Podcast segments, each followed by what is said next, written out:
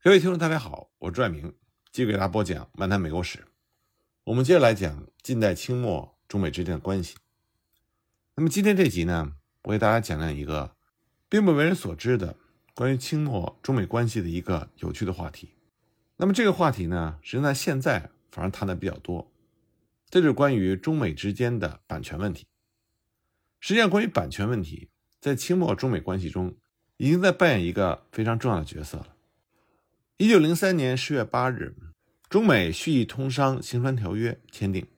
简称为清末中美商约。这个条约是一个纯粹以商业性质为主，规范两国之间通商贸易的条约，有别于过去割地赔款为主的政治条约。这个商务条约中呢，就牵扯到了涉外版权和专利问题，而且这是首次由美国提出，形成了此后中外有关版权问题的依据。从清末到民初，美国人出版的书籍在中国被盗印的情况是非常严重的，引起的版权纷争也非常多。而中美之诉讼和判决所依据的条约，就是沿用清末中美商约中所允诺的保护条款和其适用范围。世界上第一部国际版权公约是一八八六年在瑞士伯尔尼所签订的《保护文学和艺术作品伯尔尼公约》。那么，在这个公约签订了二年之后，这才在中国的外交报把这个公约披露出来，中国人才开始理解到国际社会对各国作品的保护制度。清政府虽然意识到版权问题的重要性，并因此催化了当时中国国内对版权问题的重视和相关法令的颁布，但是对于涉外版权，则关系着洋文载体作为中国人开眼看世界、开启西方知识之门的钥匙，所以清政府呢。虽然同意和美方版权互惠，但是把保护范围给予了非常严格的限定，等于让中国得以享有几乎不受限制翻译西文书的权利。而美国方面在无法索取英文版权的同时，则劝说中国加入到国际版权同盟，以制约中国的盗版问题。美国书商则是费尽心思的想要保有版权。从清末到民初，美国政府尝试以各种策略。解决了中国的版权问题，但最后呢都是徒然。在一九四六年中美商约签字之前，中国从条约上享有擅自翻译西文书的合法权利，而中国始终没有能够在版权规范上满足美方的需求。版权概念和印刷术的发展是息息相关的。中国从宋朝印刷术就盛行，其实从宋朝开始就已经有版权保护的告示，发展到清朝。也有类似的出版法律的颁布，但是近代西方所谓知识产权和智慧产权对各类译文创作、设计等人类精神活动成果的保护概念和法制化，对于中国来说，无论是在观念、制度和立法保护等方面，都远不及西方完备。那么，中美商约的签订是什么原因呢？这是根据《辛丑合约》第十一条的约定，中国必须和各国商议修改。通商行船条约，清政府曾经建议举行圆桌会议，和各国共同筹议商约，但因为西方列强各有打算，最后呢，只能分别和英、美、日、普、德等国签订商约。中美商约第九、第十、第十一条条文，首度规范了美国商标、版权和专利在中国应有的保护。而在此之前呢，商标条约问题首次是在一九零二年。中英商约商讨的过程中，清政府在一九零四年所颁布的商标示范章程，这为中国近代的商标法迈出了重大的一步。版权和专利问题，则是中英商约里没有谈及的，这是在中美商约交涉过程中首先由美国提出来的。其后呢，中日商约中也列有版权问题，不过引起了中国朝野的一致反对。所以说呢，近代中国对商标、版权和专利的保护。以及相关法律的制定，在最初是在外国人的催促和压力之下完成的，而美国在这个过程中扮演着非常重要的角色。那么，在中国的涉外版权和专利问题，为什么是由美国率先提出呢？首先呢，这和美国本身的历史发展有很大的关系。美国宪法第一条第八款第八项就明确写着，国会有权为促进科学和实用技艺的进步。对作家和发明家的著作和发明，在一定期限之内给予专利权的保障。所以美国的专利制度被誉为是世界上最完善之一。最早呢，可以追溯自英国殖民时期，在马萨诸塞州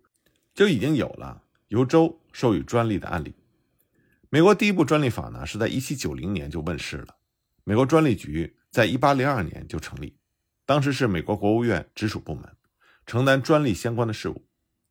19世纪初，商标事务也被纳入到专利局的辖权范围。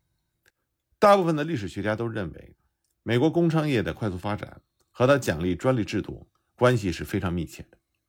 其次呢，早期的美国传教士抵达中国之后，创办报纸，倡导西学，翻译西方书籍，以达到传教的目的。而当时编译的报章书籍屡屡被盗印。美国传教士林乐之在《万国公报》倡导版权，并且还以地方官府的名义刊载了严禁翻刻新著书籍的告示。警告民众不要随意的盗版翻译。为了遏制中国的翻版牟利，林乐知当时还倡导由民间的各书局成立版权工会，来约束西方书籍被盗刻的情况。再者呢，清末以来，中美之间已经逐渐形成了特殊的友好关系。美国人相对于其他的西方国家对中国友善很多，尤其是美国退回了庚子赔款作为留美学生基金之后。中美之间的文化交流日益的密切，这使得美国的书籍非常容易成为盗版的对象。一九零三年，中美商约首次在条约上规范版权问题，这就显现了美国政府对版权问题的重视。即使到了现在，美国对于中美著作权的保护还是不遗余力的。但当时为了应付中美商约的谈判，清政府是任命了两江总督刘坤一、湖广总督张之洞为督办商务大臣。而实际主持谈判事务的是工部尚书吕海环、左侍郎盛宣怀，美方代表呢，则是驻北京公使康格、上海总领事古纳和同福洋行的商董西孟。一九零二年交涉之初，美方交来的商约草案的第三十二条，对版权就有了明确的规定，要求中方政府必须保护美方的版权十年，而且呢，美方草案提出。不仅要索取原文书的版权，还包括翻译本的版权。在一九零二年九月开始交涉之初，中方的代表盛宣怀就表示，版权问题恐怕会让书价提高，穷人更加买不起书，表示反对。对于保护版权的年限，古纳更曾经提出过十四年的说法，张之洞主张定为五年，双方后来妥协，成为了十年。美方索取洋文版权这件事情。就引起了京师大学堂的反对。管学大臣张百熙代表中国最高学府京师大学堂，就给谈判的大臣吕海环、盛宣怀写信，希望他们千万不能允许美国在商约中索取洋文的版权，因为一旦成功的话，按照利益均沾的原则，那么西洋各国都会要求。至此呢，各国的书籍，中国再想翻译重印，就会困难重重。结果势必会阻碍中国人对西学的探究。管学大臣张百熙呢，他是晚清政府中思想比较开明的官员，他也承认西方各国注重版权是对的，但是他说中国还没有加入版权会的条件。他在中美商约中反对予以洋文书版权，是站在当时中国科技文化比较落伍，无法履行国际版版权条约的立场。但是对于国内，他却主张中国。应该订立自己的版权办法，严禁盗版，以此来鼓励那些苦心翻译西方著作的人。那么，其他的清朝大臣刘坤一、吕海环、盛宣怀，他们所共有的观点呢，就是如果是外国专门为中国翻译的书籍，自然要受版权的保护；但是中国人自己翻译外国的书籍，就应该不受版权的限制。所以，我们看到这些中国的大臣，他们一方面承认西方诸国。定有版权的法律，所以条约中必须要答应保护版权。但是他们无论如何都想要保有中国的翻译权，这主要是因为他们都认为这个翻译权对于当时开启国人的民智是非常关键和重要的。那么，因为关于版权问题的讨论呢，在中美商约谈判中，远不如关税、通商口岸开放、矿业开采、修筑铁路这些议题来的重要。所以在谈判的过程中，美国政府呢？也颇多让步。一九零三年十月八日，中美商约在上海签署，最后全文十七款。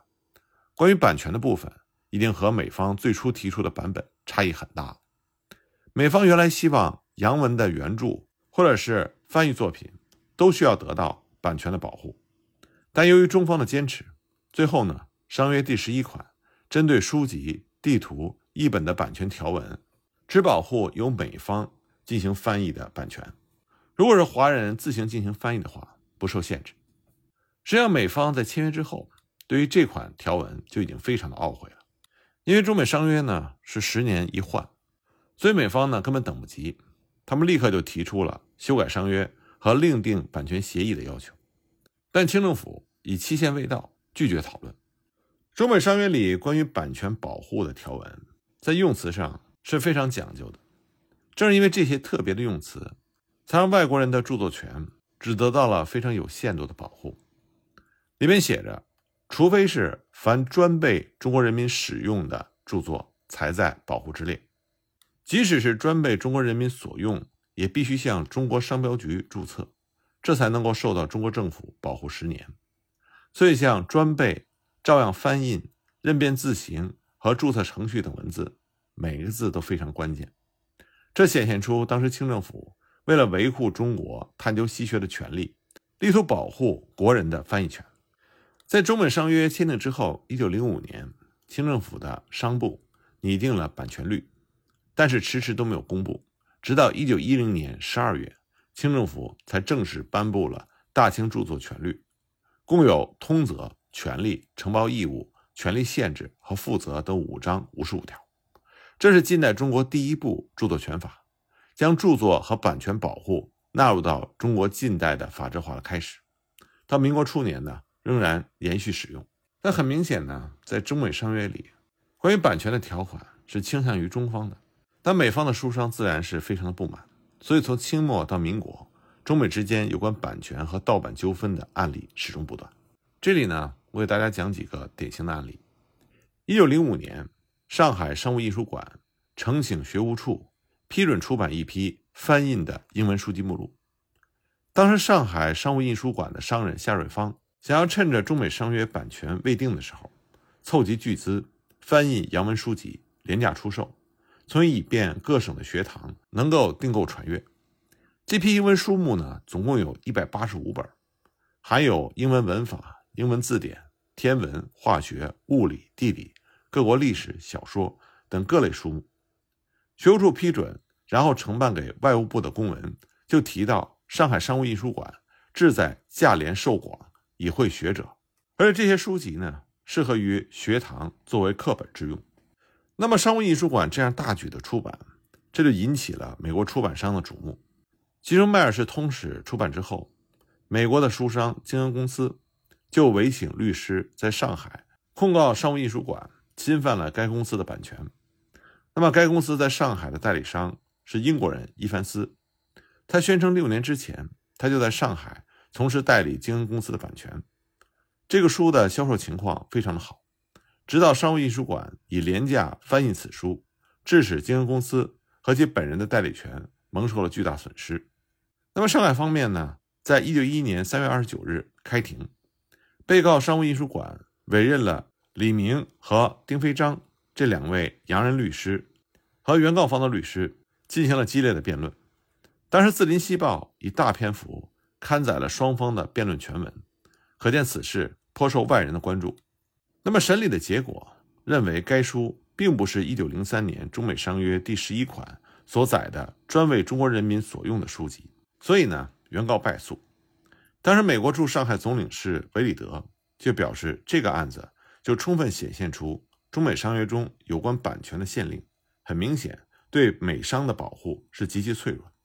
所以他希望美国国务院和中国政府重开关于版权问题的讨论。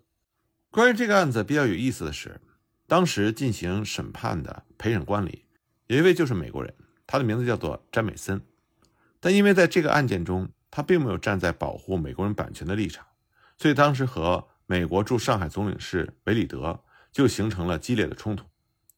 詹美森后来给驻北京的公使加勒恒发了一个长达十六页的电报，在里面呢，他专门提到上海总领事意图施压，但他清楚地表明。他并不是不愿意保护京恩公司的版权利益，他个人也非常同情京恩公司的处境。京恩公司是一家卓有信誉的美国公司，但这件事情并非是同情和商业道德的问题，而是必须从法律层面进行判决。詹本森就说：“根据中美商约十一条的解释，江恩公司出版的书籍的确并不是专门为中国人所制，所以不会在被保护之列。”在商务印书馆的律师李明的辩护词里，就明确提出，按照中美商约，只有两种书籍在保护之列，一种呢是专为保护中国人民所用的书籍、地图、印件，那么第二种呢是由西方人译成中文的书籍。条约所许的版权利益，像《班尔通史》这本书，英文一共是八百页，提到中国历史的只有九页，所以这本书很明显不是专门为中国人民教育所使用的。所以，从法律上的权利来说，原告京公司在中国对这本书并不能享有被保护的权利。当时，美国驻上海总领事不服最终的判决，并且通过英国驻华公使朱尔典共同施压。但是，当时清末的外务部立场非常坚定，认为这不是专门为中国所著的书籍，所以呢，不受商约保护。所以，我们可以看到，在这个案件中，晚清政府。基本上是倾向于商务印书馆的。当时商务印书馆翻译这些西文书籍，它的售价的确是非常便宜。当时商务印书馆所翻印的西文书籍，很多的价格都是在零点一五到两元之间。如此低的价格呢，自然会对西方的书商造成巨额的损失。当时美国的书商就向国会呼吁，一定要保护美国书商在华的版权利益。但是因为中美商约换约的期限。还迟迟未到，而一九零二年所制定的中英商约换约的期限很快将至，所以呢，美国驻华公使加勒恒就希望和英国公使朱尔典合作，通过中英商约的修约解决版权问题，然后再通过利益均沾对所有的西方书籍进行版权保护。但这项交涉呢，因为辛亥革命的爆发而终止。像民国初年，商务印书馆又推出了一系列的西洋史教科书。而它的售价呢，一册只有一元。